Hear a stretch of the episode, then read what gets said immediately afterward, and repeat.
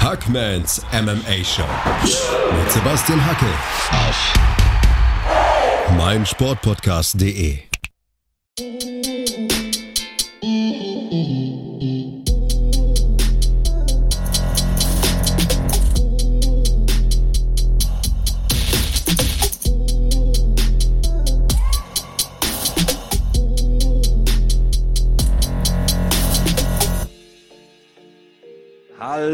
draußen und herzlich willkommen zu einer neuen Ausgabe von Hackmans MMA Show auf meinsportpodcast.de. Zu Gast heute wieder mein Kumpel Matthias Botthoff. Hallo Matthias. Hallo, grüß dich. Ja, ich, ich freue mich ja riesig, als äh, du dich, was gestern oder heute bei mir gemeldet hast. Und ich, ich, ich, hoffe natürlich auch, die Zuhörer freuen sich darüber, dass wir heute mal wieder miteinander talken. Ähm, ja. ja, also vielen Dank gleich am Anfang für die Einladung. Das denke ich doch, das denke ich doch, Matthias. Gern geschehen. Ich bin ja froh, dass du dabei bist. Ähm, ich habe gemerkt in den vergangenen Ausgaben, es ist immer besser, wenn man einen oder zwei Beifahrer dabei hat. Da ergeben sich immer schöne Diskussionen und Konversationen. Ich monologisiere nicht so gerne und äh, heute ja, dialogisieren wir sozusagen über die mhm. UFC Fight Night Blades gegen Volkov. Ein paar Stunden ist sie jetzt alt. Wir sprechen hier an einem Sonntagabend miteinander. Ihr werdet das Ganze am Montag oder Dienstag dann hören. Ja, und das war eine ganz muntere Fight Night, würde ich meinen. Also jetzt vom Main Event mal abgesehen. Es begann auf jeden Fall mal recht, recht ähm, ja, ansprechend. Jim Miller gegen Roosevelt Roberts, die haben den Vorhang aufgemacht. Das war ein Kampf im Catchweight, Matthias. 72,5 Kilogramm waren da angesetzt. Und da habe ich schon ein bisschen die Stirn gerunzelt, habe mir gedacht, hm, Jim Miller so viel kleiner, so viel weniger Reichweite, zehn Jahre älter als Roosevelt Roberts und dann auch noch Catchweight. Jetzt kann Roberts quasi noch schwerer, noch mächtiger ins Oktagon steigen. Hättest du Jim Miller zugetraut, dass er das Ding dann so deutlich gewinnt? Also eins muss man Jim Miller natürlich mal lassen, der ist ja schon ewig dabei und hat schon unendlich Kämpfe auf dem Buckel. Das ist so, so ein Typ, so das Modell Kampfschwein, würde man sagen. Auch wenn es jetzt vielleicht ein bisschen komisch anhört. Aber das ist keiner, der irgendeinen Kampf ablehnt oder vor irgendjemanden kneift. Und wie du schon sagst, man hat deutlich den Größenunterschied gesehen, als die beiden da in den Käfig gegangen sind. Und ein Jim Miller darf man aber nie unterschätzen, weil der hat, glaube ich, schon mit dem Who is Who im Käfig gestanden, oder? Hat schon alle gekämpft. Ja, und ich meine, 35. UFC-Auftritt. Also er zieht jetzt gleich Alter. mit Donald Cerrone, das ist UFC-Geschichte, hat jetzt vier Ach, seiner Wahnsinn. letzten sechs Kämpfe gewonnen, auch in diesem Alter von 36 Jahren. Ja. Insgesamt 18 Siege durch Aufgabe in seiner Karriere. 2019 zweimal Leute getappt und in diesem Jahr wieder. Und äh, Roosevelt Roberts war ja der klare Favorit, ne? das müssen wir ja mal ja. ganz ehrlich sagen. Also ja. ging mit einer Bilanz von 10 zu 1 in dieses Duell. Hatte, glaube ich, vor, wann ist es jetzt? Vor drei Wochen Brock Weaver getappt und war super, super selbstbewusst auf Social Media, hatte die klaren Trümpfe in der Hand, zehn Jahre jünger, ich habe es gesagt, viel größer, viel mehr Reichweite. Aber es hat sich wieder mal eines gezeigt, Matthias, mit einem Jim Miller so früh, wenn du noch nicht glitschig und verschwitzt bist, zu Boden zu gehen, ist nicht unbedingt ein Patentrezept für erfolgreiche Kampfende. Ja, ich denke, das sollte dir als Bodenkämpfer super gut gefallen haben. Das war schon eine hohe Handwerkskunst, die er da an den Tag gelegt hat. Mit so einem Armbar in der Position. Das, also ich fand es schon, das ist schon gekonnt. Also ein Jim Miller, da hat man wirklich nochmal gesehen, was für ein klasse Fighter das ist.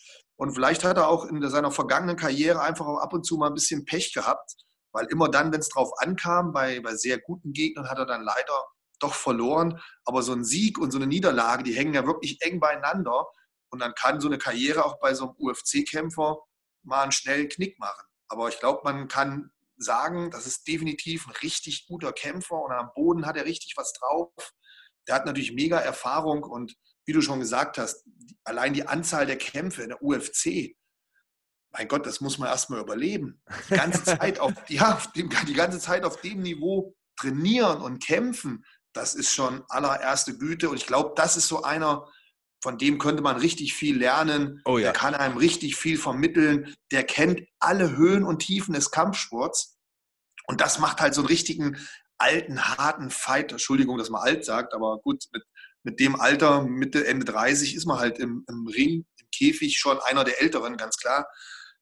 Ähm, da ich, den würde ich gerne mal kennenlernen. Da kann man, glaube ich, richtig viel von dem lernen. Der hat eine Menge Geschichten zu erzählen und der hat super abgeliefert gegen einen jungen, aufsteigenden Top-Athleten.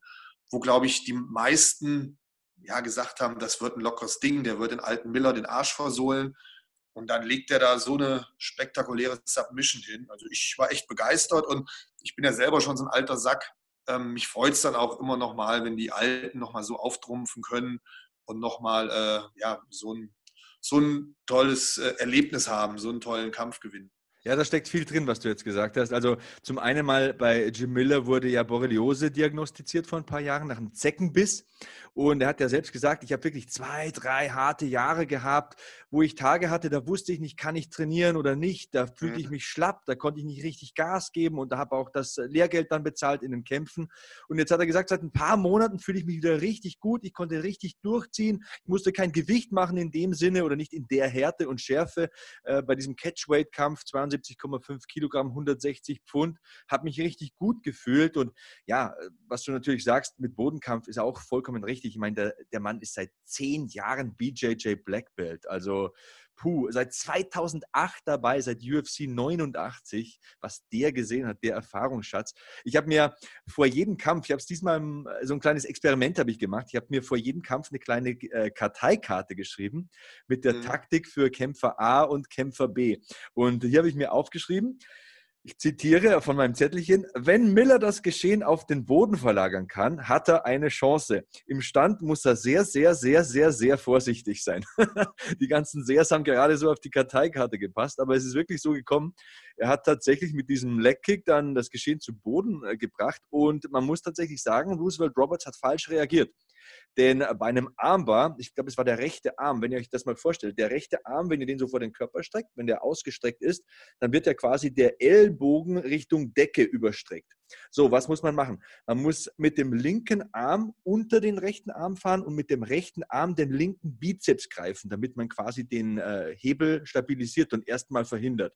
Und was man dann muss, machen muss, ist, man muss mit dem rechten Knie und das Gesäß rein und den Gegner sozusagen stacken, so wird das genannt, wenn man ihn so mhm. übereinander stapelt.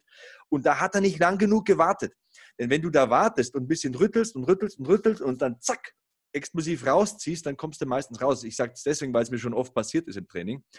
Mhm. Er hat ihn aber hochgehieft. Er wollte, der war so voller Selbstbewusstsein, so voller Power. Er hat ihn hochgehoben von der Matte und hat sich sozusagen dann diese Stabilität mit dem Knie selbst genommen. Das war ein Fehler, den er bereuen wird. Er hat auch dann ganz laut Tap, Tap, Tap geschrieben, weil wenn du da zu lange wartest, da ist eine Sekunde lange, dann bricht dir der Ellbogen durch und dann machst ja. du mal einen schnell, schnellen Jahr Pause. Also das war so ein bisschen, ich würde es mal unter der Kategorie ungestüme Rookie-Fehler äh, verbuchen. Er ist jetzt kein Rookie mehr, aber er ist jetzt auch noch nicht so lange dabei wie ein Jim Miller. Hat ungefähr ja, ein Viertel von der Kampfanzahl eines Jim Millers, wenn überhaupt. Ich glaube, Jim Miller, ne? ja. 45, 50 Profikämpfe dürfte der schon haben. Und äh, ja, Roosevelt Roberts hat seinen zwölften gekämpft. Ich glaube, den Fehler wird er nicht mehr machen. Was denkst du? Definitiv nicht. Und ich meine auch, nach dem Kampf gesehen zu haben, der hat sich ganz schön geärgert darüber. Der hat seinen Fehler, glaube ich, selber erkannt. Aber gut, auf der anderen Seite, aus solchen Fehlern lernt man natürlich. So Niederlagen muss man halt wegstecken. Ich finde, es gibt Schlimmeres. Das ist halt ein Ding, das kann einem gegen einen Jim Miller passieren. Ich glaube, mental schwieriger wegzustecken ist so ein harter Knockout oder so. So eine Submission, die passiert dir einmal, dann hast du daraus gelernt. Aber gegen so einen harten Knockout bist du halt nie gefeit. Und dann hast du halt immer dieses, dieses Angstgefühl im Körper. Also die Niederlage wird den jetzt nicht komplett aus der Bahn schmeißen. Und mit dem Jungen ist natürlich noch zu, zu rechnen in der Zukunft. Keine Auf jeden Frage. Fall. Das ist ein Talent, dieser Roosevelt Roberts, den schreibe ich auch nicht ab mit 26, da kann noch viel passieren. Ja. Aber Jim Miller, wir halten mal fest, die drittmeisten Siege jetzt in der UFC, 20 UFC-Siege und die zweitmeisten vorzeitigen Siege in der Geschichte des Leichtgewichts, zwölf an der Zahl. Also Respekt, Herr Miller, ich kann mich nur wiederholen. Ja. Das war ganz, ganz. Und, und solche Submission-Niederlagen, wie da jetzt passiert sind, die sind auch in der Vergangenheit vielen anderen späteren Top-Champions passiert. Auch zum Beispiel Anderson Silva in seiner frühen Karriere gegen so einen Japaner und so. Also das kann relativ schnell passieren, gerade wenn man vielleicht ähm, eher auch es liebt, im Striking zu kämpfen, im Bodenkampf noch nicht so die Erfahrung hat.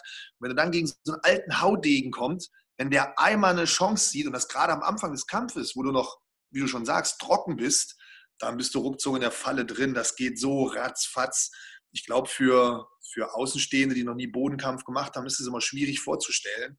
Aber ihr glaubt nicht, wie schnell das geht und dann habt ihr nur die Chance abzuschlagen. Ansonsten macht es knack und der Ellenbogen hängt auf halb acht. Auf jeden Fall. Ja, kommen wir zum zweiten Kampf. Ähm, Im Weltergewicht fand der statt. Und äh, da hatte ich mir auch ein Zettelchen geschrieben und da stand kurz und prägnant drauf, ich lese es mal vor, wer kann dem anderen seinen Willen aufzwingen? Das war so mein Motto für diesen Kampf, denn ich war mir sicher, diese zwei Maschinen, ich meine, schau dir mal die Körper an, also, also vor allem Lyman Good fürs Weltergewicht. Alter Schwede, was für ein Traktor der Kerl.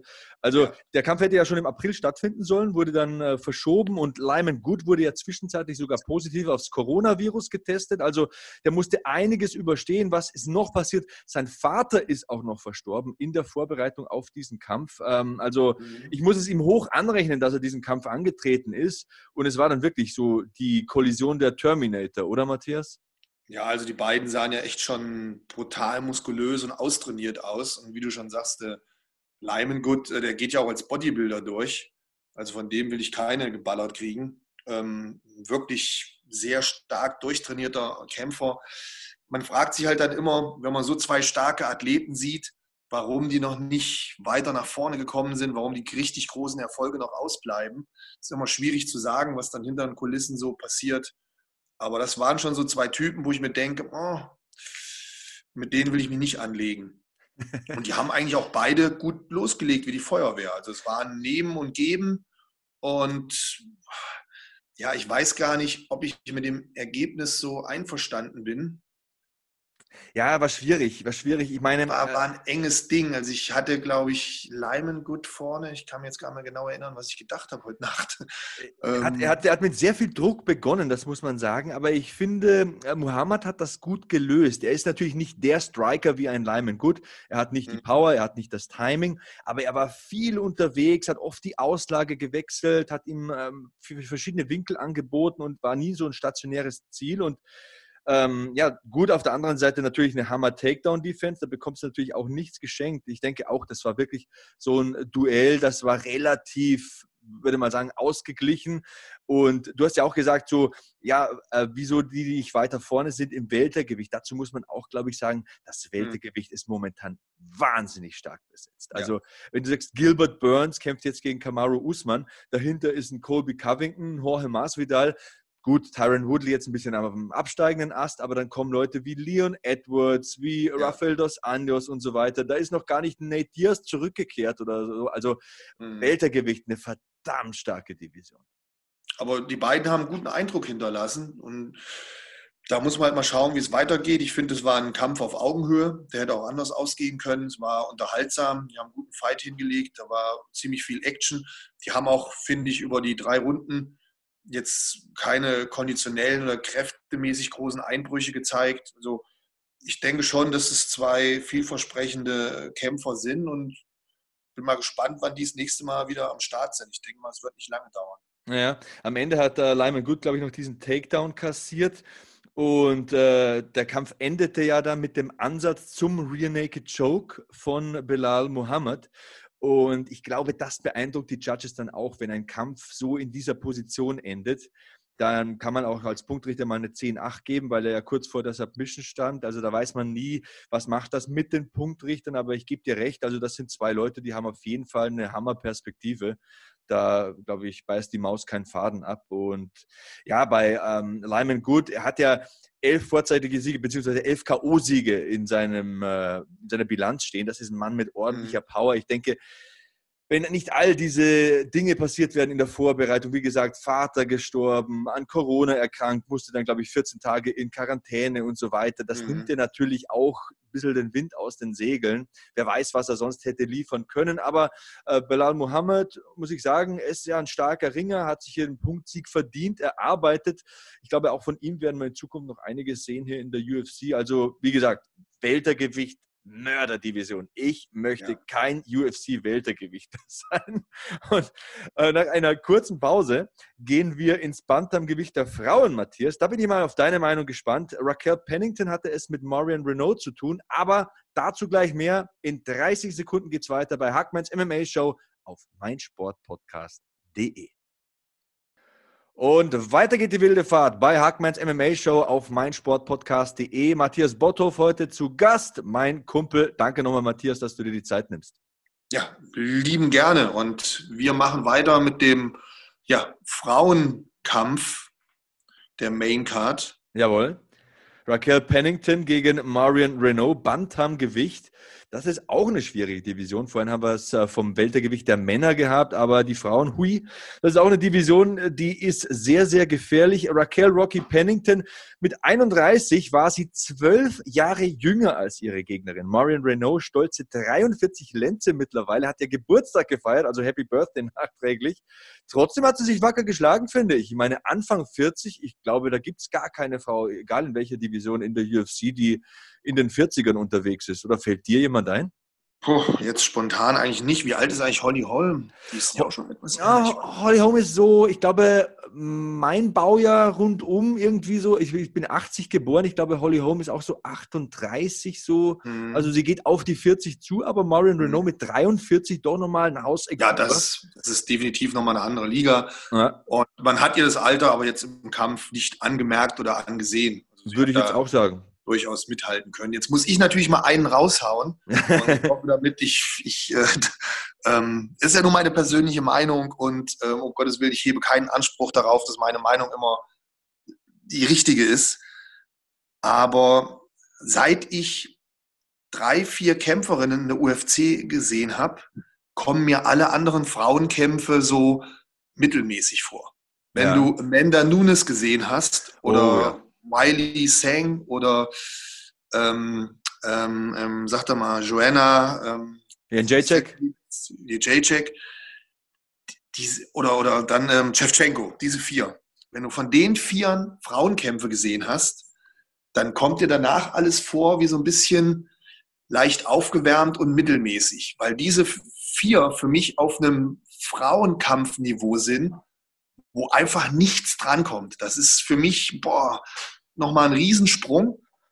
Und wenn ich dann die anderen Frauenkämpfe gucke, um Gottes Willen, ich will jetzt niemandem zu nahe treten, aber dann denke ich immer, das ist nochmal was ganz anderes. Und die werden nie eine Chance haben, diese, diese Top-Champions, die wir haben, aktuell irgendwie in Gefahr zu bringen. Ja, hier im Bantamgewicht ist es auch so, dass die Spitze sich relativ abhebt. Ich meine, natürlich haben wir äh, Nunes ganz vorne, aber dann hast du Jermaine Durandamy und Holly Holm. Und ich glaube, das ist schon ein Niveau, das sich ja sehr schwer erreichen Genau, da hast du mit, mit, mit äh, The Random und, und Holly Home noch mal, da, da ist nochmal ein kleiner Sprung und dann kommt nochmal dieser Riesensprung zu mhm. Amanda Nunes. Da sind wir uns, glaube ich, einer Meinung.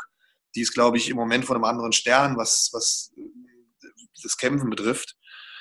Ja, und deswegen sehen halt die anderen Frauen immer so ein bisschen, wo man denkt, naja, hm, wo wollen die hin? Wie ja. wollen die eine Amanda Nunes schlagen oder eine Shevchenko ja. oder oder?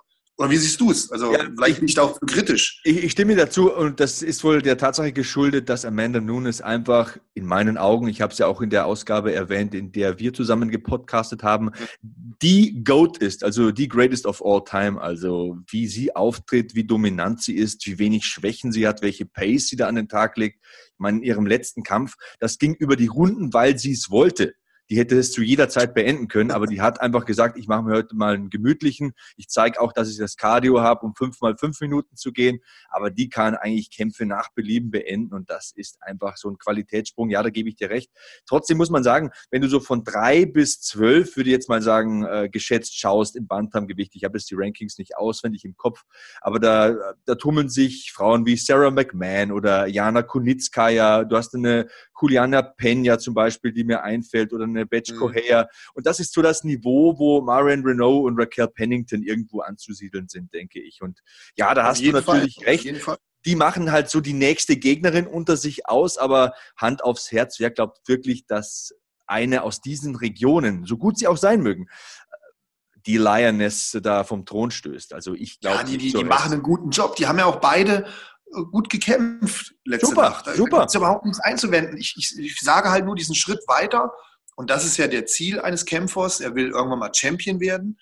Und ich bin halt im Kopf schon diesen Schritt weitergegangen, habe mir die beiden angeschaut und habe gedacht, hm, wo wollen die hin und, und wer von den beiden hat ansatzweise eine Chance gegen die Championess, da eine Runde zu holen. Und dann siehst du halt, oh, schwierig halt, wirklich schwierig.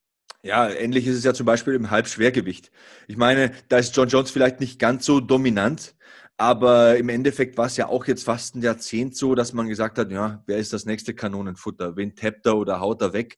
Dann ging es mhm. los mit den ersten Sperren und so weiter. Amanda Nunes ist ja natürlich da total äh, mit weißer Weste ausgestattet, weil da gibt es keine Skandale, keine Eskapaden. Ich finde die ja sowieso großartig als Botschafterin für diesen Sport aber, oder Anderson Silver zum Beispiel, ne, hat ja auch diese Serie von 16 Kämpfen, wo man gesagt hat, wer soll denn jetzt überhaupt noch kommen und den ja. wegfegen. Irgendwann kommt vielleicht eine. Ähm, die Zeit zeigt es, dass äh, sich immer der Sport weiterentwickelt und ja. Vater Zeit am Ende dann unbesiegt ist, aber nicht die Kämpfer. Ja, und hier hatte ich auch so ein kleines Zettelchen geschrieben, Matthias. Ich habe mir aufgeschrieben, Pennington ist jünger, schneller, hat mehr Erfahrung, aber Marion Renault hat gutes BJJ und sie hat ihr Striking verbessert. Aber was ich vergessen habe, zwischen BJJ, also Renault hat ja dieses gute BJJ vom Rücken aus, ihre Triangles mhm. und so weiter sind mhm. sehr gut mhm. und das Striking ist auch technisch fein. Hat zwar nicht viel Power, aber technisch feines Striking. Aber dazwischen, da hat es gehakt, ähm, meiner Meinung nach. Äh, die Clinch-Arbeit, die Arbeit am Zaun, da hat man gemerkt, Rocky Pennington ist einfach schneller, ist stärker, ist wuchtiger. Und ich glaube, in dieser Ebene, so im Clinch, im Grappling, in den Positionskämpfen, da hat Marion Renault diesen Kampf verloren. Tja, das hast du ja perfekt wiedergegeben. Kann man eigentlich letztendlich nicht anders sagen. Das ist, äh, ja, das ist der Kampf gewesen, so hat es sich abgespielt. Und ich hatte eigentlich ehrlich gesagt alle drei Runden ein relativ sicheres Gefühl, dass Pennington das Ding locker nach Hause holt. Ja, und äh, Renault hatte auch mit diesem Muay Thai Clinch totale Probleme. Das ist ja auch so eine ja. Technik. Also wer so Kraft Mager und sowas äh, als Selbstverteidigungstraining vielleicht ein bisschen lernt, der lernt ja relativ früh, wenn dich einer clincht und nach unten zieht, dann musst du mit deinen Händen zwischen seine greifen quasi. Du musst den Griff brechen, du, du musst da innen rein. Und innen rein, äh, ja. ja. genau. Und da hatte Marion Renault überhaupt keine Antwort drauf. Hat immer versucht, von außen zu ziehen und da irgendwie äh, das Knie von Pennington äh, nach unten zu drücken und keine Knee Strikes einzustecken. Da hat sie den Kampf schon ein bisschen verloren. Die konnte den Griff nicht brechen. Da hat man gemerkt, Pennington hat einfach mehr Schmackes, die hat mehr Kraft. Ja, die, hat, die scheint wirklich ganz schön Kraft zu haben, den Eindruck hatte ich. Ja, und äh, Renault wusste da nichts, nichts damit anzufangen. Und äh, als es dann mal zu Boden ging, dann war es relativ spät auch schon, dann waren beide sehr glitschig.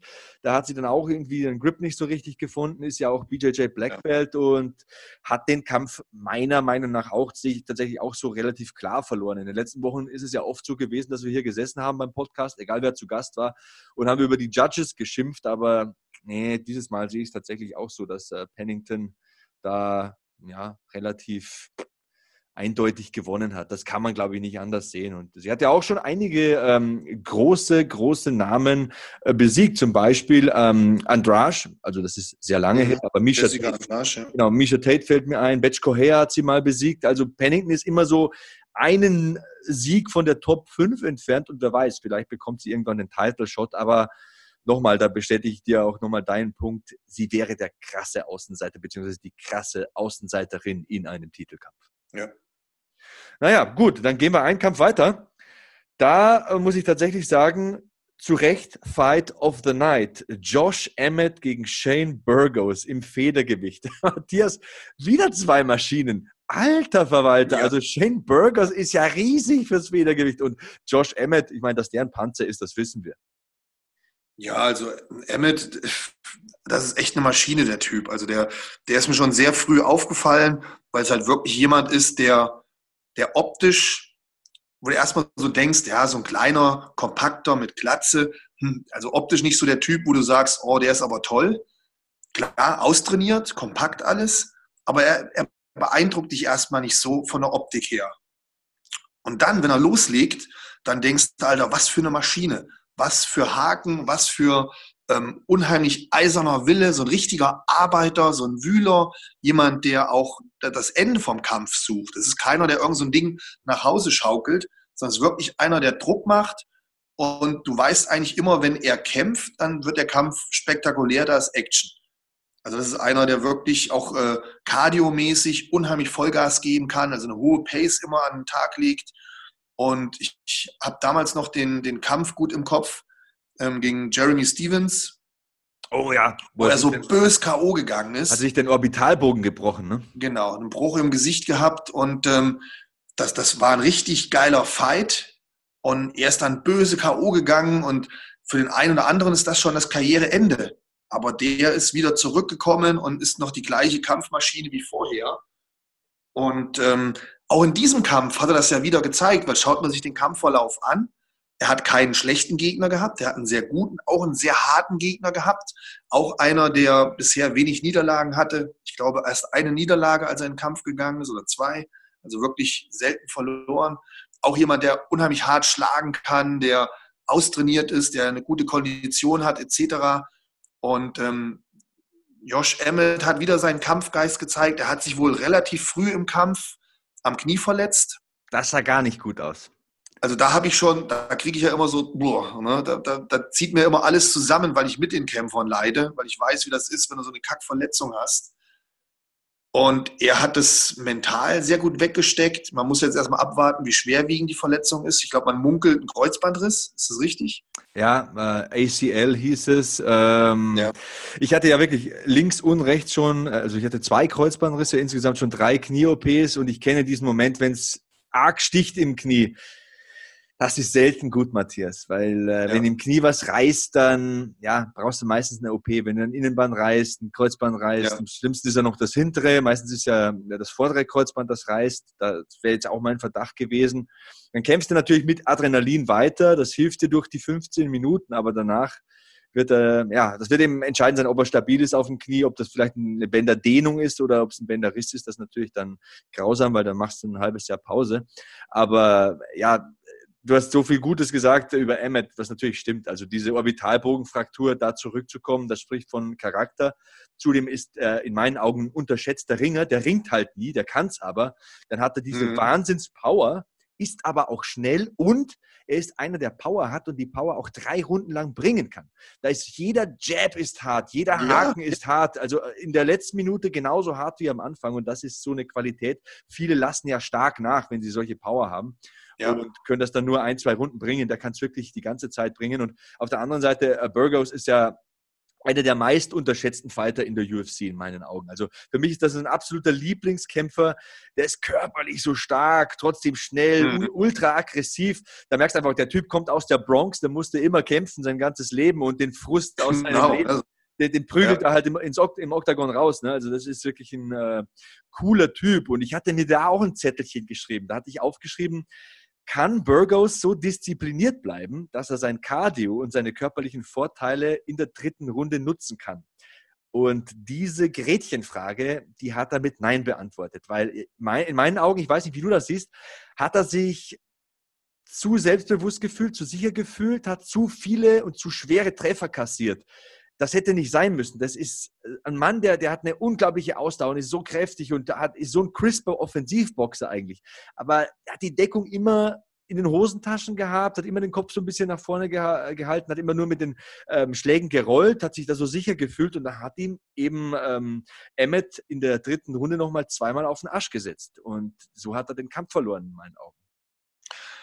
Ich denke auch, dass es ein relativ enger Kampf war und dass die dritte Runde, glaube ich, der ausschlaggebende Faktor war dafür, dass er verloren hat. Dass er da halt diese harten Treffer nochmal bekommen hat. Ansonsten, ja, ist es schwierig, da die Fehler zu suchen. Ich denke, du hast es schon ganz gut gesagt eigentlich. Ich, ich dachte eigentlich, er gewinnt das Ding. Ja, ähm, und dann kam mal diese dritte Runde ich habe jetzt die Punkte nicht im Kopf. Ähm man, man, man kann es natürlich so sehen, dass man sagt, okay, er, er, gewinnt Runde 1 und 2 und verliert Runde 3. Aber ich sage dir ganz ehrlich, die dritte Runde muss eine 10-8 sein. Da hat er zwei Niederschläge kassiert. Also mhm. das ist im Boxen eine 10-8 ohne Diskussion. Und dann steht es eben höchstens unentschieden, weil auch wenn er die ersten beiden Runden 10-9 gewinnt, dann sind wir bei einem Unentschieden und ja, mhm. ein Judge die erste oder zweite Runde, die es waren knappe Runden, jetzt bei Emmet sieht, dann schwappt das eben über. Aber mein Punkt ist eben, er ist so ein guter Kämpfer, Shane Burgers. Also offensiv so stark, hat einen Hammerkinn, weil ohne Hammerkinn kämpfst du nicht so drei Runden gegen Josh Emmett. Hätte das auch nicht überlebt, ne? Nee, nee, genau. So hätte er nicht kämpfen müssen. Ich meine, der ging mit einer Bilanz, glaube ich, von 13 zu 1 in diesem Kampf. Diese zwei ja. müsste da jetzt nicht stehen. Wenn er ein bisschen ich, ich meine, er hat ja viele Inside-Leg-Kicks zum Beispiel gekickt zu diesem ramponierten Knie von Emmett. Und wenn er ein bisschen disziplinierter gewesen wäre, vielleicht mehr aufs Bein gegangen wäre, ein bisschen öfter raus aus der Distanz gegangen wäre, wäre aber er, er wollte eben beweisen, dass er diese Schläge fressen kann. Und ich glaube, das ist der falsche Ehrgeiz gegen einen Josh Emmett. Und dann schickt er ihn zweimal auf den Hosenboden und das ist halt dann eine 10-8. Und dann kannst du dir auch nicht mehr sicher sein, dass du das Ding gewonnen hast. Trotzdem muss ich sagen, Hurricane Shane Burgers, der Spitzname gefällt mir ja, weil er fegt ja durchs Oktagon, ist ein klasse Kämpfer der aus so einer Niederlage lernen muss. Er muss noch ein bisschen schlauer werden. Er darf nicht mehr mit so viel Eiern kämpfen, er muss mehr mit Kopf kämpfen. Wie siehst du das? Ja, man hat, man hat das Gefühl gehabt, auch das ist jetzt wieder Kritik auf hohem Niveau, er ist zwischendurch so ein bisschen in so eine Straßenschläger-Mentalität gefallen, so, wo ich denke, die Treffer hätte er jetzt nicht nehmen müssen. Warum hat er die Treffer genommen? Warum hat er da nicht mehr technisch gearbeitet? man, man ärgert sich dann so ein bisschen, wenn man, wenn man außenstehend ist, wenn ich Coach wäre. Ich hätte ihn da, ich, der hätte ein paar Worte von mir zu hören bekommen, weil er hätte, er hätte das besser machen können. Wie du schon sagst, er hat da, ja, ich weiß nicht, was ist das? Übermütigkeit, ein bisschen Leichtsinnigkeit. Ähm, ich würde gerne mal fragen. Ne? Wahrscheinlich würde mir dann einer reinhauen. äh, Besser ist es, der lässt das. ähm, aber das, das ist halt dann das, was mir im Kopf, wo ich mir im Kopf denke, ah, warum hat er den jetzt genommen? Warum macht er das nicht so und so? Aber klar, von außen lässt sich es immer einfach sagen. Aber wie du schon sagst, er hätte da sich auf die eine oder andere Schlägerei nicht einlassen dürfen. Er hätte mehr bei seinem, ja, bei seinem äh, Programm bleiben müssen, bei seinem, wie nennt man es so schön, bei seinem Kampfplan. Ja. Und wäre da mit den Low Kicks weiter dran geblieben, hätte seine Länge mehr ausgenutzt ich weiß nicht, ob man einen, einen Emmet unterschätzt hat, ob er sich zu sicher war zeitweise. Ja, ich, Kann man sich das vorstellen bei ihm? Ich weiß es nicht. Ich glaube, bei Burgers ist so, so ein Fighter, der will es den Leuten zeigen. Der will zeigen, hey, der knockt mich nicht aus. Ne? Also ich habe keine Angst vor dem. Und das ist der falsche. Ja, so ein bisschen Straßenschläger-Mentalität. Ja, ja, da, da, kommt die Bronx durch. Ne? Weil wenn du mit 14 ja. Zentimeter Reichweitenvorteil in so einen Kampf gehst, dann, dann kämpfst du die dritte Runde nicht so weil wenn du weißt, der Gegner hat ein angeschlagenes Knie, das wird ihm nicht in Gang sein. Dass das Knie matsch war, das wird ihm nicht in Gang sein. Kann ich mir auch nicht vorstellen. Das haben die mit Sicherheit mitbekommen. Ja. Und die zweite Runde hat Burgos klar gewonnen. Ich glaube, da war mal die Statistik eingeblendet. Significant Strikes 18 zu 31, also 18 bei Emmett und 31 bei Burgos. Also die zweite Runde kann keiner gegen Burgos gewertet haben.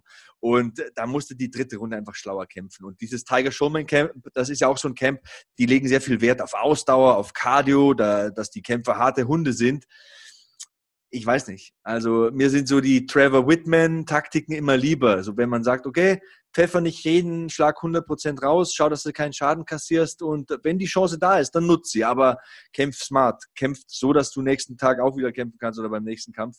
Das ist immer ja, so ein bisschen mehr mein Credo. Ja, ich hätte auch gern gesehen, dass er sich ein bisschen mehr bewegt, dass er, er hat mir halt zu viele Schläge genommen, dann doch mal ein bisschen mehr seitlich gehen, rausgehen, die Länge ausnutzen das hat halt irgendwie gefehlt. Und ich kann mir auch nicht vorstellen, dass es bei ihm ein Konditionsproblem war, sondern das ist einfach so ein, so ein, so ein Stilding, wie wir halt eben schon gesagt haben. Und ich denke mal, der wird sich selber ärgern. Das ist auch so einer, der den Kampf mit Sicherheit analysieren wird mit seinem Trainerteam. Und dann wird er sich selber ärgern, dass er da so, so Schnitzer gemacht hat, die nicht hätten sein müssen. Auf jeden Fall. Also, aber Dann landest das, du zweimal auf dem Arsch. Ja, aber auch das Federgewicht. Ich meine, Josh Emmett galt ja auch immer so als Gatekeeper. Ich denke, diesen Ruf hat er jetzt spätestens im Oktagon gelassen nach dieser Performance. Ich denke, der dürfte jetzt so in der Region 6 bis 8 unterwegs sein nach diesem Kampf. Shane Burgos steht jetzt immer noch so an der Schwelle zur Top 10, hat jetzt wieder diese mhm. Niederlage leider eingesteckt, aber auch, wie gesagt, das Federgewicht hammerhart. Ich meine, da hast du Max Holloway auf 1, glaube ich, dahinter Brian Ortega. Wer, wer, ist da noch so? Äh, Calvin Cader fällt mir ein, Frankie Edgar, äh, Magomed Sharipov ist natürlich auch so ein Mann, äh, Chen Sang mhm. Yang, wen habe ich vergessen? Äh, Jair Rodriguez, also das sind schon auch, das sind Das sind schon Namen dabei, die muss man erstmal schlagen, aber ja. ähm, ich, man muss halt mal schauen, wie jetzt ähm, die Verletzung ausfällt bei Emmett ich, ich traue dem schon zu, dass er den einen oder anderen schlagen kann. Ich traue ihm auch zu, dass er so ein Jair Rodriguez schlagen kann, auch wenn Rodriguez das größere Talent ist. Aber, Aber die, über- aber Emmett hat eben mehr Power. Und Genau, der er hat die Power und der hat die Kondition. Ein Und- ja, und Rodriguez bricht schon mal ein, wenn er Pech hat, weil Ja, der Kampfstil von Rodriguez zum Beispiel, der ist sehr ähm, konditionsintensiv, der muss sich viel bewegen etc. Und wenn der die ersten Runden nicht wirklich dominant kämpft, dann wird so eine dritte Runde für den gegen den Josh Emmett richtig eng. Ja, vor allem, weil Emmett ja halt auch ringen kann. Er macht es wenig, Ja. er macht selten, Ja. aber er kann eben sehr gut ringen. Und das ist gegen solche Kämpfer sehr viel wert, die körperlich ein bisschen von der Kraft her unterlegen sind. Und wenn man da die, die Distanz überbrücken kann, da kann man auch viel Schaden anrichten. Äh, gleich wollen wir noch über den Main Event sprechen. Das war eine Schwergewichtsschlacht sozusagen. Und äh, Matthias, du bleibst noch ein bisschen hier. Wir machen 30 Sekunden Pause und dann sind wir wieder hier in Hackmans MMA Show auf meinsportpodcast.de. Wir gehen in die Championship Rounds hier in Hackmans MMA Show auf meinsportpodcast.de. Matthias Botthoff am Start, ich natürlich auch. Und wir sprechen jetzt über den Main Event der Fight Night. Blades gegen Volkov hieß sie in Las Vegas im UFC Apex fand sie statt und im Main Event waren folglich auch Alexander Volkov und Curtis Blades aktiv. Der Mann aus Moskau gegen den Mann aus Chicago, zwei Top Ten Kämpfer im Schwergewicht. Trotzdem lehne ich mich jetzt mal ein bisschen provokant aus dem Fenster, Matthias. Du musst mich natürlich festhalten, damit ich nicht rausfall. Das war der langweiligste Kampf des Abends. Mm, ja, ja, da äh, muss ich dir leider recht geben. Die anderen Kämpfe, da war einfach mehr Action, das ist richtig. Aber das war, es war zu erwarten. Es war, ich habe ich hab so einen Kampf erwartet. Curtis Blades, äh, Blades, oder wie auch immer, hat natürlich im Vorfeld äh, auf, ja, auf Social Media ein bisschen mehr ähm, versprochen. Aber am Ende ist es dann der Kampf geworden, den ich halt erwartet habe. Allein schon durch den kleinen Käfig, den wir hier haben. Wir haben einen wesentlich kleineren Käfig als das, was wir sonst gewohnt sind. Und dieser kleine Käfig ermöglicht natürlich einem Ringer, seine Fähigkeiten auszunutzen. Und genau das hat äh, den Kampf dominiert, das Ringen. Und ich finde, dass das Volkov das insgesamt gar nicht so schlecht gemacht hat gegen so einen starken Ringer. Und ich war auch gegen Ende zum Kampf hin auch ein bisschen enttäuscht von Curtis Blades. Da, der hat ganz schön, also das hätte vielleicht zum Schluss auch noch in die Hose gehen können, wenn, wenn Volkov da noch ein bisschen mehr Power gehabt hätte, vielleicht noch ein, zwei härtere Treffer gelandet hätte. Ich, ich mag halt diesen Kampfstil nicht. Das war so ähm, Khabib halt im Schwergewicht. Die, die Gegner zu Boden bringen und dann am Boden halten. Und dann lässt du die am Boden rumzappeln, wie so ein Fisch, bis der Fisch dann tot ist und da irgendwann liegt. Und das ist hier so die gleiche Technik. Curtis ist halt unheimlich muskulös, massiv, dicke Oberschenkel, typischer Ringer. Der bringt dich zu Boden, dann fixiert er dich am Boden und du verbrauchst deine ganze Energie damit, vom Boden wegzukommen. Aber jetzt wirklich Schaden angerichtet, wurde da ja am Boden nicht. Das heißt, Volkov ist relativ gut aus der Sache rausgekommen. Aber du kommst halt vom Boden nicht weg gegen so einen guten Ringer. So ein BJJ-Kämpfer, der wird dich am Boden fixieren, der wird immer versuchen, die Submission zu bringen.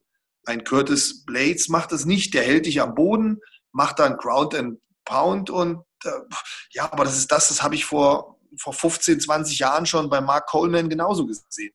Ja, was denkst du, Matthias? Hand aufs Herz. Wenn es eine sechste Runde gegeben hätte, hätte Blades die überlebt? Das ist eine gute Frage. Ich habe auch zum Ende hin gedacht, oh, das könnte noch mal eng werden. Und komischerweise, das hat mich überrascht, Volkov war konditionell in der fünften Runde eigentlich noch relativ gut dabei. Ich dachte eigentlich, es wäre genau umgekehrt, dass der Ringer derjenige wäre, der zum Schluss noch mit der besseren Kondition dastehen würde. Also da hat Volkov eigentlich einen guten Eindruck zum Schluss noch hinterlassen. Er hat halt im Kampf selber sich schwer getan, die, die Takedowns zu verteidigen. Vielleicht hätte man da mal wie, wie ein Masvidal mal einen Kniestoß probieren sollen oder so, dass man, ich finde immer noch eine gute Verteidigung gegen den Ringer, wenn der nach vorne kommt, ist, ist ein Kniestoß oder solche Sachen. Vielleicht mal mehr Aufwärtshaken geschlagen. Das ist der Punkt. Immer, das sagt sich immer so leicht von außen. Weißt du? Ja, tatsächlich. Äh, ich glaube, Volkov hatte irgendwann zu viel Respekt vor dem Takedown, weil der hat ja eigentlich diesen guten rechten Uppercut. Und Volkov hat ja auch eine Takedown-Defense. Natürlich ist die jetzt schlechter geworden nach diesem Kampf, aber er hatte bis zu diesem Kampf eine Takedown-Defense von fast 83 Prozent. Und das Im heißt Im großen aber, Käfig. Im großen Käfig. Er ist groß, er hat lange Beine, er hat Distanz. Genau. Er kann also einen Ringer auf Distanz halten. Aber den kleinen Käfig hier, da hältst du keinen auf Distanz. Das Ganz genau. Und das ist eben der springende Punkt bei dieser Analyse dieses Kampfes. Ich meine, Volkov ist zwei Meter lang, Curtis Blades 1,93, beide 80 Inches Reichweite. Also das ist unglaublich lang. Wenn du die beide mal hinstellst, diese Titanen, und beide strecken die Arme aus, dann haben die den Käfig fast überbrückt. Ne? ja, genau. Ja. Und, und, und uh, Curtis Blades wiegt ja fast uh, ja, das, was erlaubt ist, also fast 265 Pfund, der hat dann eine enorme Wucht. Du kannst nicht mehr weg, wenn der rankommt, außer du triffst ihn eben mit dem Knie oder mit einem Lead Uppercut oder sowas. Und dann sitzt er eben da. Und auf meiner Karteikarte stand genau diese Frage. Reicht das Grappling von Volkov hier? Fragezeichen. Dann habe ich mir so einen Pfeil gemacht. Bodenkampf mhm. Volkov? Fragezeichen. Ich meine, Volkov hat ja gutes BJJ. Aber das ist schon zäh, ne? dieses Beine festklammern, Oberkörper runterdrücken. Dann, richtig, damit, richtig. Sie, damit sie am Zaun ja. aufstehen, dann hängt ja. er die am Rücken dran mit seinen 120 Kilo. Da ist ja wenig Aktion. Und dadurch, dass wenig Aktion ist, hast du auch als BJJ-Kämpfer Schwierigkeiten, irgendwelche Hebel oder Submission-Techniken anzusetzen, weil der Ringer geht halt kein Risiko ein. Er drückt dich mit deinem Gewicht, er stabilisiert dich, er presst dich an den Boden und das, das macht es unheimlich schwer, dagegen was zu machen. Wenn der mehr ähm, den, den Kampf, das Kampfende suchen würde, mehr mit Aktionen arbeiten würde, mehr Schläge machen würde, irgendwelche Submissions probieren würde, dann hättest du eine ganz andere Möglichkeit, das zu kontern, dagegen zu agieren. Aber das ist ungefähr so, als spielst du Schach und dein Gegner steht dir gegenüber und macht keinen Zug. Und dann kannst du halt auch nicht darauf reagieren, wenn er keinen Zug macht. Dann stehst du halt da. Ne? Und ähnlich ist es da auch gewesen. Wolkow hat das eigentlich gar nicht so schlecht gemacht. Also er hat es immer wieder mal geschafft, aufzustehen, aber ich finde, er hat auch wenig, halt wenig Schaden genommen. Gemacht. Ich meine, ja. wenn du, wenn du so richtige Ground-and-Pound-Spezialisten auf dir drauf liegen ja. hast, die richtig Schaden machen wollen, also nicht Punkte machen wollen, sondern Schaden machen wollen, dann siehst du nach 25 Minuten anders aus. Ne? Dann hast du deine Nase irgendwo da, wo der Mund sein soll ja. und umgekehrt. Aber das war hier nicht so. Ich finde, Curtis Blades sah schlimmer aus als Volkov, weil Volkov hat immer Ellbogen geschlagen, hat versucht, immer irgendwas zu machen, hat sich halt so ein bisschen überwältigt gefühlt einfach. Und ähm, ich meine, Trotzdem, seine Takedown-Defense war die höchste in der Geschichte der UFC-Schwergewichtsdivision. Aber dieser kleine Käfig macht es dann auch ein Stück weit kaputt. Und andere Frage, Matthias, denkst du, wenn Publikum da gewesen wäre, ich meine, die Leute fangen ja relativ schnell an zu buhen, wenn nur gehalten wird und nur so gestallt wird am Boden oder am Zaun. Ja. Denkst du, dass Herb Dean das Ganze eher hätte aufstehen lassen oder dass er die beiden ab und zu mal eher getrennt hätte mit Publikum? Ist ein guter Ansatz, guter Gedanke, gute Frage. Aber Herb Dean ist ein so erfahrener Kampfrichter, der ist schon so lange im Business. Ich weiß nicht, ich glaube nicht, dass der sich vom Publikum beeindrucken lässt. Aber, aber, aber, ne? hätte, hätte Fahrradkette. Der Ansatz ist schon richtig, weil wenn da Stimmung in der Halle ist und, und, und, gut möglich, dass er dann die hätte vielleicht etwas eher aufstehen lassen. Es ist halt sehr schwierig. Ähm, man kann ja jetzt nicht von einem Fehler reden oder so, aber ich hätte es mir ehrlich gesagt auch gewünscht. Ja, es waren ein paar Situationen, wo ich auch gedacht habe, puh, ist jetzt grenzwertig, weil nur Waistlocken und am Zaun äh, sitzen, also da ist kein Advancing da. Ich meine, der Sinn ist ja immer, bei einer Aufgabe zum Beispiel Position und dann Submission. Ne? Also genau, ich versuche genau. eine Position zu holen, um die Aufgabe Richtig. anzusetzen. Ich versuche eine Position zu holen, um ins Ground and Pound zu kommen. Und hier war es nur Position um der Position willen. Und da hätte man vielleicht ein bisschen manchmal eingreifen können. Ich hatte tatsächlich auch das Gefühl, so in der vierten, fünften Runde, dass Blades enorm müde war. Hat dann auch äh, im Postfight, äh, also im Interview nach dem Kampf, gepumpt wie ein Maikäfer. Ich glaube, also das ist jetzt sehr, sehr hypothetisch, aber wenn es eine sechste Runde gegeben hätte, hätte Volkov vielleicht Schaden anrichten können. Aber du sagst es ja selbst, hätte, hätte Fahrradkette. Es ist jetzt so, Blades hat nicht umsonst die meisten Takedowns äh, in der UFC-Schwergewichtsgeschichte. Ich glaube, 14 waren es allein an diesem Abend. Also Wahnsinn. Das ist, äh, glaube ich, pro 15 Minuten hat er jetzt fast acht oder neun im Schnitt. Das ist schon beängstigend, weil du musst ja auch sagen, auch Volkov ist, ein, ist eine Kante, 250 Pfund, ja, zwei Meter groß. Auf jeden Fall. Den musst du erstmal so rumschmeißen. Ich glaube aber auch, dass da Curtis Blades vielleicht noch einen Ticken effizienter arbeiten muss. Denn er hat viele Power-Takedowns gelandet, hat ihn auch spät oft ausgehoben und rumgebuchtet. Da hätte er vielleicht auch ein bisschen effizienter arbeiten können und äh, hat dann ganz schön geblasen am Ende. Und Dana White war übrigens richtig sauer. Ich weiß nicht, ob du das. Ähm natürlich, das wollte ich auch anbringen. Du bist mir jetzt natürlich zuvor gekommen. Aber was habe ich anderes erwartet? Du bist halt doch noch ein Tick besser als ich. Ähm, Ach, was? Ja, ich, ich habe hab darauf gewartet, das Ding noch reinzustreuen weil Dana White war, glaube ich, der, war, der kam mir fast angepisst rüber. War so, war so. Er hat auch gesagt, wenn du so posaunst vor dem Kampf und dann so ablieferst, dann siehst du aus wie ein Idiot. Und ich meine, ich mein, ich mein, es, es, ist Dana White, es ist so immer so 20 Prozent über dem guten Ton, aber Kernaussage ist nicht ganz verkehrt. Ich meine, wenn du so einen Bass anzettelst und dann hat er, was hat er noch alles gesagt, Curtis Blades, er wird zu schlecht bezahlt und so und er ist ein Main-Event-Kämpfer. Ich glaube nicht. Da, aber das ist genau, das ist halt das Ding. Das, die Diskussion haben wir ja jetzt ständig in der UFC. Und ja, prinzipiell sind die zu schlecht bezahlt. Aber auf der anderen Seite gibt es ja immer wieder Athleten, die sich hier vortun mit besonderer Leistung, die auch besser bezahlt werden. Und gerade im Schwergewicht ja gut, wenn ich dann ein relativ langweiliger Kämpfer bin, ja, was soll ich erwarten? Ein Enganu wird eine bessere Gage kriegen. Ich meine, es ist ja nicht jeder so ein Hardcore-Fan wie wir.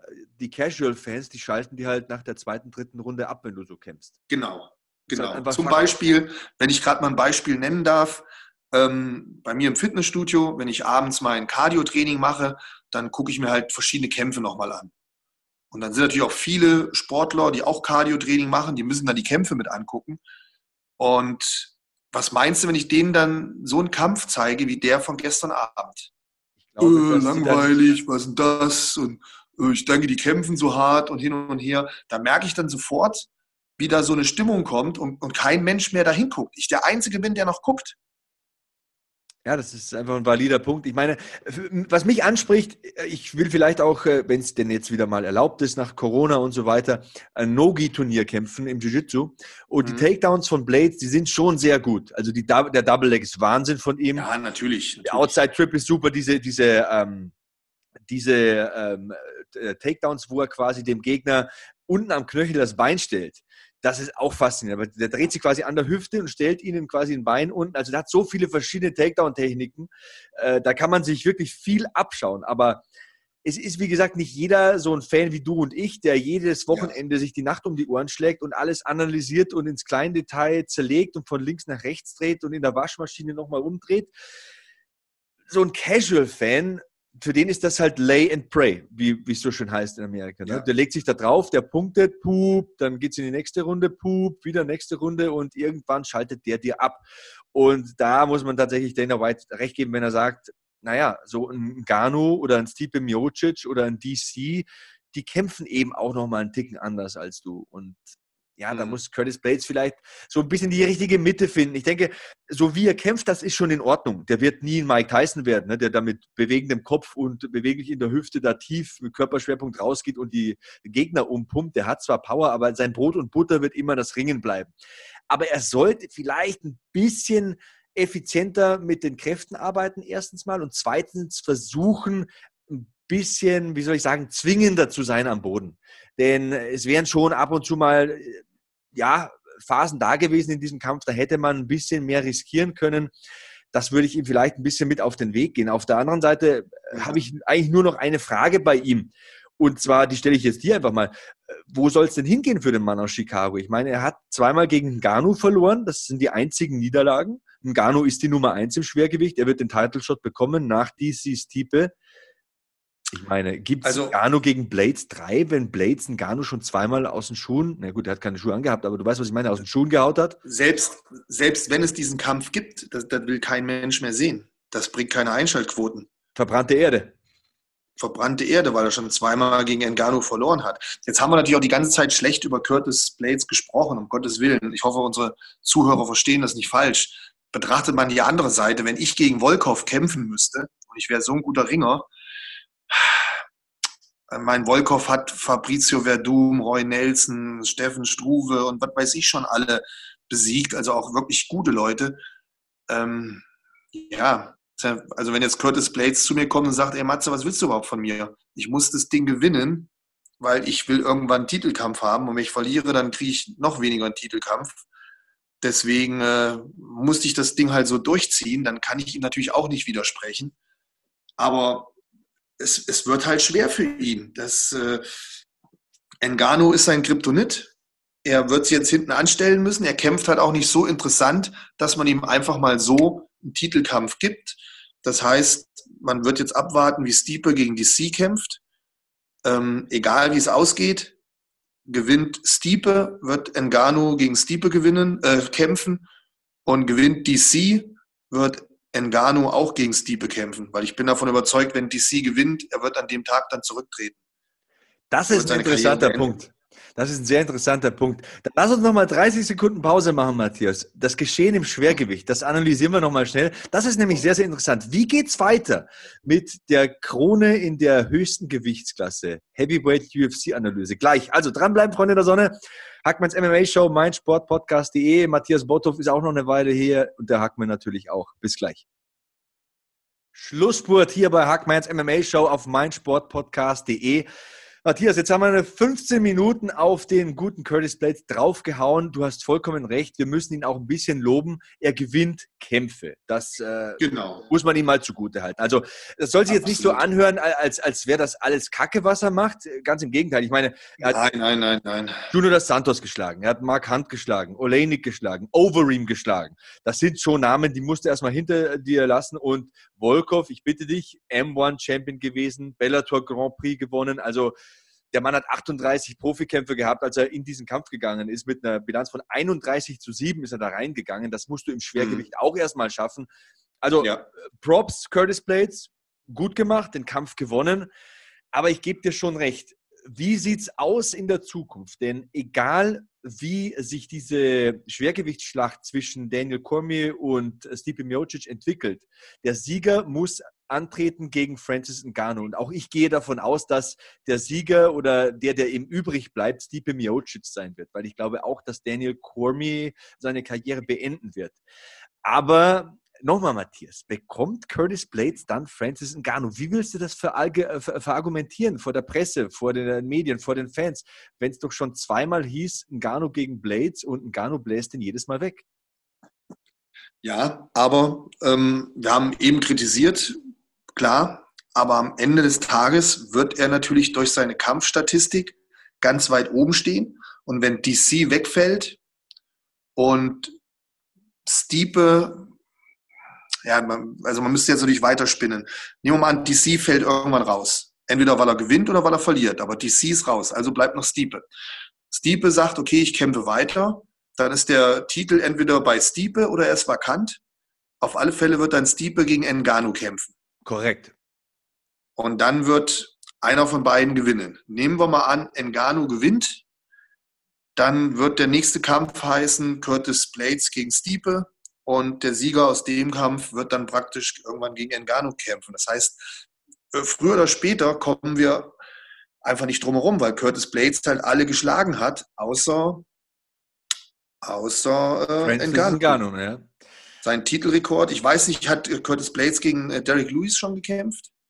Uh, Curtis Blades gegen Derek Lewis gekämpft, das ist eine interessante Frage. Volkov hat gegen Derek Lewis schon gekämpft. Das war dieser Last-Minute-Knockout von Derek Lewis. Daran da, hat Volkov, da hat Volkov verloren, äh, mit Pech verloren, ja, ja. weil Derek Lewis hat da wirklich in der letzten Sekunde völlig erschöpft so, ein, so eine Kirmeskelle, so einen rechten Schwinger rausgeholt und Volkov K.O. geschlagen. Ähm, ja, sehenswerter Knockout, aber Luis sah in dem Kampf nicht gut aus gegen Volkov. Bis auf die letzten paar Sekunden. Aber das ist eben auch so das, was das Schwergewicht, wir diskutieren jetzt, was sein könnte, was das Schwergewicht so interessant macht. Denn wir rechnen jetzt damit, dass es irgendwann Stipe gegen Ngannou gibt vielleicht oder irgendwelche anderen Konstellationen. Aber im Schwergewicht ist es halt auch so, ein Schlag kann das Ganze auf den Kopf stellen. Keine Ahnung, in der Zeit, in der sich das Titelgeschehen abspielt, das kann locker nochmal ein, zwei Jahre dauern, verliert Curtis Blades vielleicht ein oder zweimal durch Knockout und ist völlig weg vom Geschehen. Oder er knockt zwei Leute aus und er muss dann plötzlich um den Titel kämpfen, egal ob er vorhin verloren hat gegen Ngannou. Das Schwergewicht ist schon auch eine verrückte Welt, oder? Ja, aber ich sage dir auch ganz ehrlich, für mich ist das Schwergewicht im Moment die langweiligste Gewichtsklasse. Ja, die schwer. Klasse ist schon so ein bisschen ausgebrannt irgendwie. Da, so die richtigen Top-Leute fehlen mir. Ich weiß auch nicht, ob Stiepe noch so lange macht. Hm, ja, das ist ja auch ein valider Punkt. Ich meine, Stiepe ist ja fest im Sattel als Feuerwehrmann. Aber dahinter kommt tatsächlich, naja, ich meine, so ein Overeem darfst du nie abschreiben. Der ist, glaube ich, jetzt wieder so Region 8 unterwegs. Volkov ist 7, dürfte Overeem 8 sein beziehungsweise nee, der hat Rosenstreuk geschlagen, der war an 6 gerankt, also irgendwo da. Das sind so die Regionen, wen hast du noch? Junior dos Santos hast du noch, aber der müsste schon noch ein, zwei Dinger gewinnen, bevor du dem den Title Shot gibst. Walt Harris hat erst verloren. Mhm. Oleinik also ist eine sehr durchwachsene Klasse. Genau, ja. sehr durchwachsene Klasse. Ein, eigentlich hast du nur einen, einen Superfighter, Francis Ngannou. Und danach hast du alle so, die so ein bisschen rumtümpeln, die in letzter Zeit mal gewonnen, mal verloren haben, wie Over ihm als Beispiel. Und du hast einen Curtis Blades, der sich schon rein kampfstatistisch gut durchgesetzt hat. Aber mich wundert es nicht, dass ein Gustafsson sein Comeback ankündigt und das jetzt im Schwergewicht versucht. Weil da sieht er, glaube ich, mehr Chancen als in seiner originären Gewichtsklasse. Ja, muss ich auch nicht mehr so, so, so beschneiden mit dem Gewicht machen. Ich meine, das ist ja. ein Riesentyp mit zwei Metern fast. Und wenn du da auf 93 Kilo runter musst, das ist bestimmt keine schöne Zeit. Ich denke, dass wir da vielleicht auch einen neuen Gustafsson erleben könnten. ja, ich war total überrascht, aber wenn ich mir so das Schwergewicht anschaue und du davon ausgehst, dass vielleicht Stiepe aufhört, dass ein ähm, DC aufhört, auch ein Over ihm wird auch nicht mehr ewig kämpfen, der ist jetzt auch schon 40. Ich weiß nicht, wie viele Jahre der das noch machen will. Der ist ja auch schon gefühlt immer dabei. Der hat ja schon eine Pride und K1-Vergangenheit. Und deswegen denke ich mal, Gustafsson hat dann da nochmal eine Lücke gesehen, hat gedacht, komm her, ah, ich steige da mal im Schwergewicht ein. Und jetzt demnächst werden wir ja sein Comeback sehen. Ja, das ist ein interessanter Punkt, denn ich meine, er, er glaube ich, wollte Fabricio Verdum und äh, das ist auch so ein Name, der ist auch nicht mehr so, sind wir mal ganz ehrlich, das war ein super Schwergewichtschampion, aber der ist jetzt auch Anfang 40. Äh, die beste Zeit hat der hinter sich. Der ist irgendwo zwischen 10 und 15 anzusiedeln. Das heißt, wenn Gustafsson jetzt kommt und haut den weg, dann ist er schon an der Stelle, an der Schwelle zur Top 10. Und an der Schwelle zur Top 10, da warten Leute wie ein Walt Harris oder ein Oleinik, over ihm noch zwei, drei Plätze vorne. Und das sind, sind wir auch mal ganz ehrlich, ganz realistische Matchups für einen Gustafsson. Und Richtig. Und der wird sich denken, pass mal auf, wenn ich im Schwergewicht zwei Dinger gewinne, dann bin ich schon ganz weit vorne. Und wenn dann noch zwei, drei Top-Athleten aufhören, kriege ich vielleicht doch nochmal eine Titelchance in relativ, relativ kurzer Zeit. Ganz genau, weil sind wir nochmal ehrlich, im Schwergewicht ist es doch auch so, wenn du zwei, dreimal gewinnst hintereinander, das passiert sowieso ganz selten, bist du ratzfatz mal ganz vorne dabei. Dann verletzt sich vielleicht einer, hast du den Title Shot. Also ich sehe diesen Move von Gustafsson tatsächlich auch gut. Ich bin ja eher dafür, wenn man die Gewichtsklasse wechselt, dass man hochgeht. Also Halbschwergewicht ins Schwergewicht, das ist für mich ein logischer Schritt ja, muss nicht immer klappen, aber das, was so ein Barbosa oder ein Jose Aldo macht, dass man 10 Pfund runtergeht, das klappt in den wenigsten Fällen. Also, dass die das so überstanden haben, dass die noch immer so gut aussehen in dieser Gewichtsklasse, das wundert mich sowieso, denn die hatten kaum Fett am Körper und sind mhm. jetzt nochmal 10 Pfund tiefer gegangen. Ich sehe es ehrlich gesagt lieber, wenn einer hochgeht wie ein Gustafsson und ich habe jetzt auch die Trainingsfotos von ihm mal gesehen und ein paar Videos auf Instagram das sieht schon ganz gut aus und der wird sich auch gut bewegen fürs Schwergewicht. Der hat ja auch immer von seinem Cardio gelebt, vom guten Boxen, von der Beinarbeit. Wir denken jetzt mal an den ersten John Jones Kampf. Das könnte schon klappen. Ich glaube, das wäre ganz interessant. Also ich, ich freue mich mega drauf. Ich bin selber mega gespannt, weil es natürlich auch einfach interessant ist zu sehen, wie sich so ein Kämpfer entwickelt, wenn eine Gewichtsklasse hochgeht. Bei DC hat es, gut, bei DC, der war halt immer in beiden Gewichtsklassen irgendwo, auch schon zu der Zeit äh, bei bei Strikeforce etc. Ähm, war der auch immer schon im Schwergewicht. Der hat immer mal so hin und her gependelt. Ist für mich ähm, auch ein Heavyweight. Der bewegt sich wie ein Heavyweight. der ist da viel besser aufgehoben, ganz ehrlich. Also den auf der Waage zu sehen, wie er sich dann am Handtuch festhält, um das letzte Pfund noch so ein bisschen hochzudrücken, das war schon auch eine Qual. Das ist einer, der will. Obwohl man, bei, obwohl man bei ihm sagen könnte, okay, er hat zumindest noch das Körperfett, was er verlieren könnte. Ja, aber weißt du, es gibt so Typen, die werden nie so ultra ripped sein. Ja, ja. Und ja, ja, die, ist vollkommen richtig. die sie ist einer, denk an seinen ähm, äh, Kampf damals, gegen wen war es noch gleich? Ähm, gegen Josh Barnett, wo der Josh Barnett, der halt 250, 260 Pfund wiegt, durch den Ring suplext. Also Single Leg und äh, klappt nicht mit dem Ziehen, der hebt den einfach los und der Mhm. fliegt durch die Luft und schlägt einen Salto. Also wenn, wenn ähm, DC essen kann und nicht aufs Gewicht schauen muss, dann ist der einfach Ja, nochmal ein ganz das- anderer Kämpfer. DC ist auch so ein Typ, das sieht man einfach, das ist kein, äh, kein Sixpack-Typ. Und wenn man auch in seine Vergangenheit schaut, der war schon immer so. Der, der ist einfach vom Typ her, hat er halt diesen etwas höheren Körperfettanteil. Auch in seiner Ringerzeit hat er schon äh, so ausgesehen. Das passt zu ihm, er kann damit arbeiten und das ist einer von denen, die du halt, wenn du sie siehst, sofort unterschätzt werden, der aber über seinem kleinen Speckmantel, äh, unter seinem kleinen Speckmantel richtig viel Power und Leistung hat. Und da unterschätzt man ihn total. Also DC auf alle Fälle ein Mega-Kämpfer, mega Sympath. Ich finde den total spitze. Und ähm, wie gesagt, einer von denen, die man total unterschätzt, weil sie halt nicht aussehen wie ein Bodybuilder, aber trotzdem richtig Power haben und richtig was drauf haben. Auch analytisch von seinen Fähigkeiten her, also wirklich ein Spitzenkämpfer.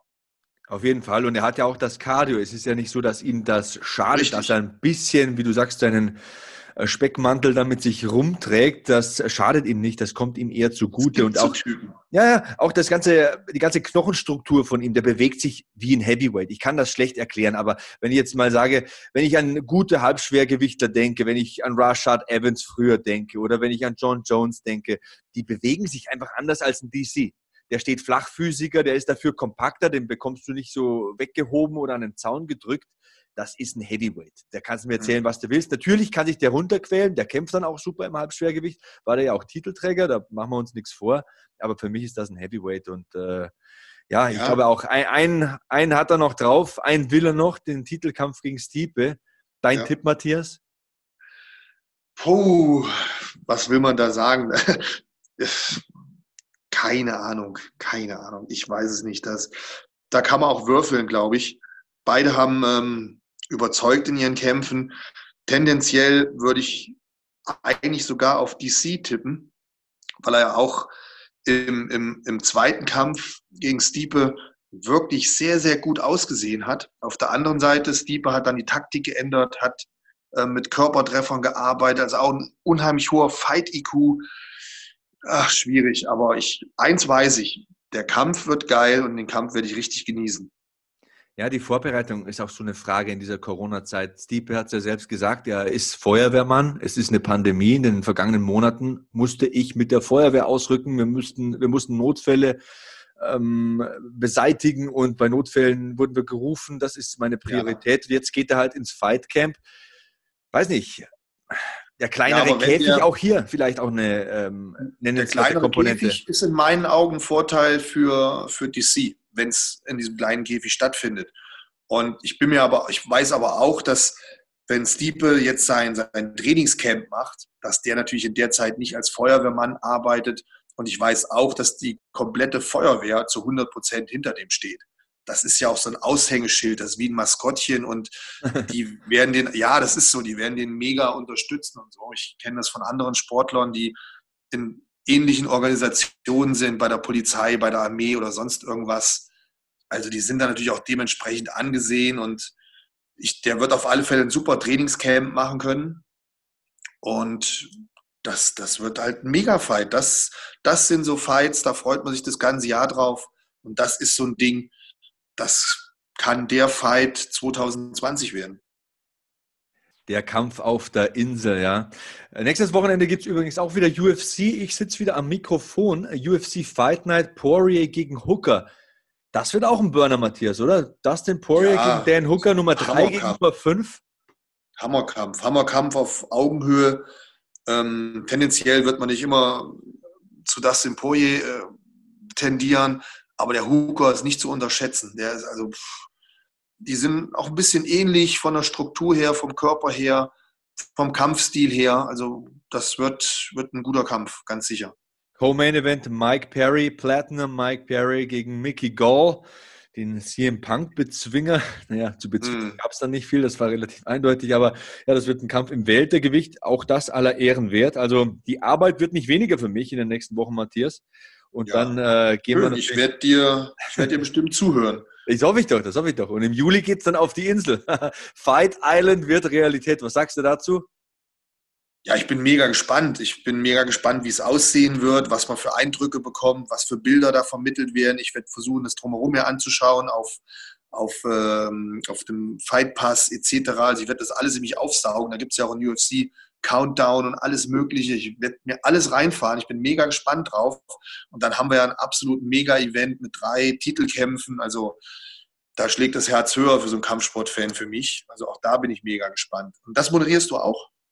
Ja, ich bin äh, bei einigen Events im Einsatz. Da, wir haben erst der Redaktionsmeeting und da werden dann die Einsätze verteilt, beziehungsweise wer kann wann und äh, wie wollen wir es machen. Und, äh, dann, dann pranger mal an, dass es ähm, ermüdend ist und nicht gut ist, wenn einer alleine moderiert. Werde ich machen, Matthias. Ich das, sag, der Bottorf hat es gesagt. Das macht man nicht mehr. Da, da, fehlt die Interaktion. Das macht es auch für den, der das moderieren, kommentieren muss, unheimlich schwierig. Und das, wenn, wenn einer von euch alleine dran ist, dann höre ich nur zu aus Sympathie, weil ich dich halt mag oder den Andreas oder wie auch immer. Aber eigentlich würde ich mir viel lieber den englischen Kommentar anhören, weil es interessanter ist, weil da mehr interaktiv, wenn ein DC mit einem äh, Dominic Cruz spricht und hin und her, da ist einfach mehr Unterhaltung. Das ist jetzt keine Kritik an dir oder am Andreas oder am Marc, ihr macht es ja super. Aber wie, wie soll ich alleine diese Interaktion machen? Das fehlt halt einfach. Ne?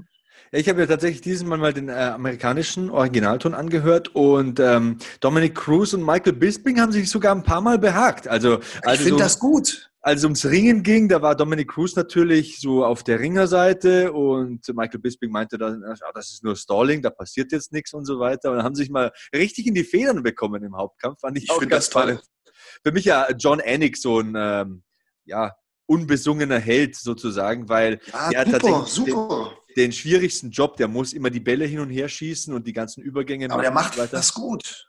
Ja, er nimmt sich sehr zurück. Das ist ein Mann ohne Ego, der gefällt mir sehr gut. Also für mich ein großes Vorbild als Kommentator tatsächlich. Ganz Man trocken, ganz nüchtern und wie gesagt, es macht dann, ähm, wie gesagt, keine, keine Kritik an dem, der das bei euch macht oder so. Ich höre mir das natürlich immer an, weil ich natürlich euch ne, mit einer Verbindung zu habe. Ja. Aber ähm, wenn ich dann den, den englischen Kommentar mir angehört habe vorher, beim, beim Prelims schon, so wie gestern, da ist natürlich für mich als, als Zuschauer einfach mehr, mehr Freude dabei, mehr Aktion dabei, mehr Austausch dabei. Und dann bei den Main Events habe ich dann den Markt mir angehört.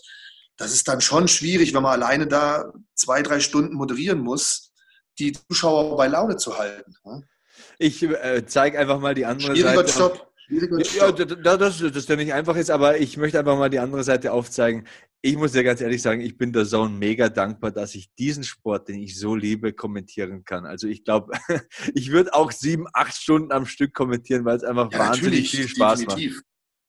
Ja, und auch natürlich großes Dankeschön an die Fans, die da immer so äh, zahlreich äh, twittern. Da gibt es ja den Hashtag The Zone Fight Club. Mein Hashtag ist übrigens äh, Hackman MMA. Also wenn ihr Fragen habt, Feedback habt, wenn ihr uns mitteilen wollt, dem Matthias und mir, wie euch das Gespräch hier gefallen hat, dann gerne her damit mit den Tweets, den Instagram-Postings. Matthias, du bist auf Twitter nicht so vertreten, glaube ich, aber auf Instagram ziemlich populär. Ich mache relativ viel auf Instagram und ich habe auch noch meinen, meinen YouTube-Kanal, wo ich dabei natürlich mehr über Fitness und Bodybuilding spreche. Dann habe ich auch noch einen Podcast mit Kampfgeist MMA zusammen, der einmal die Woche kommt. Also ich bin schon ähm, viel äh, Social Media technisch unterwegs. Aber Twitter, das wird mir einfach zu viel. Ich schaffe das alles nicht mehr. Äh, da geht schon wirklich viel Zeit drauf, wenn du so viele Baustellen hast wie ich. Ich betreibe dann auch ein Fitnessstudio. Dann muss ich noch meinen Kampfsportunterricht geben und ich weiß manchmal gar nicht, wie ich das alles schaffen soll. Und ich habe schon tagtäglich Ärger mit meiner Frau, weil ich das Handy nicht mehr aus der Hand lege, weil ja alles nur noch über Handy geht, deine E-Mails, dein Instagram, dein, das ist brutal. Und wenn ich jetzt auch noch anfange, viel zu twittern, ich würde das einfach nicht schaffen. Ja, bei, bei, mir ist es ähnlich. Ich mache ja auch für, für Garmin einen Podcast, dann mache ich den Kampfsport-Podcast, dann kommentiere ich Wrestling, dann kommentiere ich MMA, dann ja, hat man Facebook. Twitter, Instagram-Fans. Jetzt habe ich mir einen TikTok-Kanal ähm, äh, gemacht, aber ich denke, ich lasse es wieder, weil du wieder. Auch noch? Ja, es frisst halt alles irgendwann Zeit. Du möchtest dann nochmal ins BJJ-Training fahren, du möchtest mit deinen Kindern spielen, möchtest ein bisschen Gewichte stemmen, dann kommt Steuererklärung dazu und hier und da was und der ruft an und hier eine E-Mail schreiben. Der Tag hat halt nur 24 Stunden.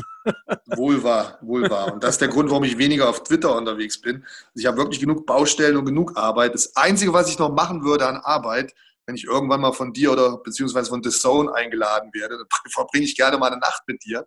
Dann können wir gerne mal zusammen moderieren. das ist das Einzige, was ich noch machen würde. Aber ansonsten, um Gottes Willen, ich habe wahrlich genug Arbeit. Dankeschön. okay, das vermerken wir einfach mal im nächsten Redaktionsmeeting auf der genau. Bucketlist von Matthias Botthoff. Matthias, ich danke dir sehr, sehr herzlich, dass du wieder dabei warst. Du bist immer eingeladen hier im Podcast, macht immer mega Spaß mit dir. Und äh, ja, vielleicht schaue ich bei euch mal wieder vorbei im Podcast. Äh, Gerne. Das Gerne. ist einfach immer eine runde Sache. Also, gut. Dankeschön, Matthias Botthoff. Bis zum nächsten Mal. An euch da draußen. Bis zum nächsten Mal. Bleibt sauber, bleibt sicher, bleibt gesund. Wir hören uns bald wieder. So long, Hackman out. Hackmans MMA Show mit Sebastian Hacke auf meinsportpodcast.de.